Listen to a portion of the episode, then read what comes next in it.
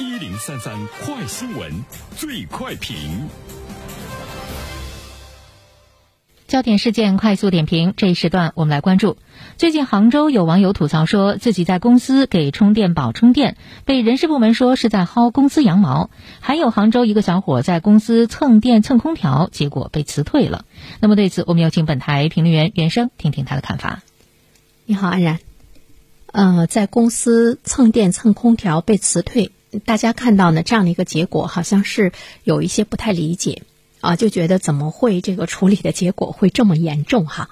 呃，因为在大多数人的心目中，比如说包括在我们的心目中，就是我们给公司打工、给单位打工，在这个过程中，除了单位付给你这个工钱啊，付给你薪水之外，呃，我相信不能说每个人吧，就是大部分人多多少少的呢，会去占一点所在公司和单位的小便宜。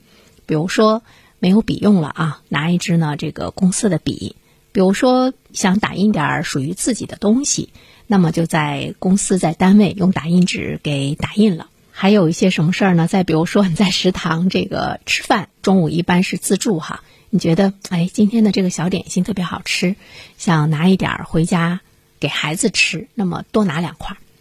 这样的事情可能平时大大小小都会存在。啊，更别说你的手机没电了，那么我在公司充充电，呃，等等，呃，这些呢都会经常有发生，呃，甚至于我们每一个人可能都会在你的一生的这个职业的过程中，多多少少的我们会占一点公司的便宜，所以说呢，当你看到有这样的一个杭州小伙蹭电蹭空调被辞退了，你会觉得有一些接受不了，甚至于呢，可能还会有人议论说。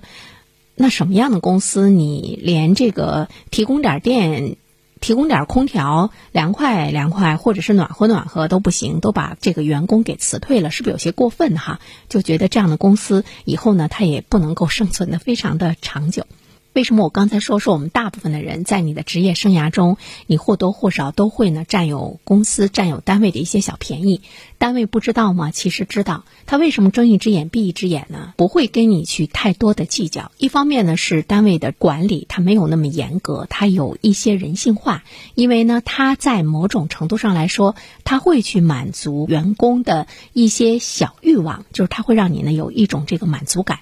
那我们都说这个单位如家嘛，那你在家里用什么东西是不是都是很随便的？但是呢，有一些事情你不能太过分，就是你太过分了之后呢，我觉得就是太这个突兀了，而且呢，它会带来一种非常不良的作风，它有这个带动作用，而且呢，它会彰显出这个公司管理的弱智啊。比如说，在我周围，我就会看到一些现象。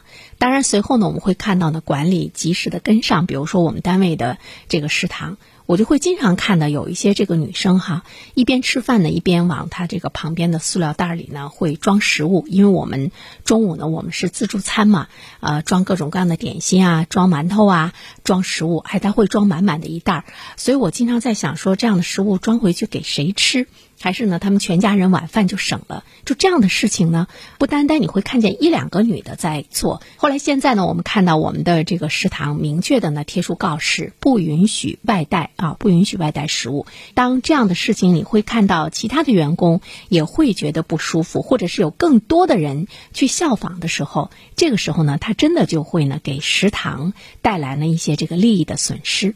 再一方面的话呢，比如说我们这个导播间的打印机。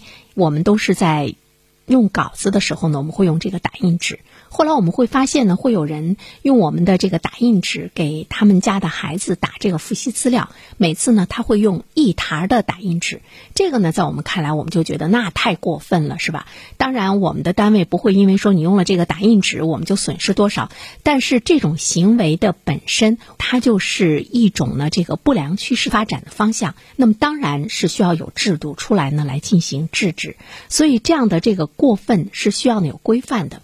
另外一方面，我觉得占了公司、占了单位的这些便宜，其实单位和公司它的损失真的呢可以呢给它忽略不计，但最终真正损失的是这些占了小便宜的人，因为你习惯占小便宜，你就不习惯抬头去看一看你如何能够呢去做大的事情，或者是你如何能够去挣大钱，因为他被你小便宜的心思已经占满了。好了，安然，好，感谢原生。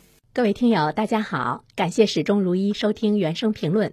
不知道你是否听过原声读书？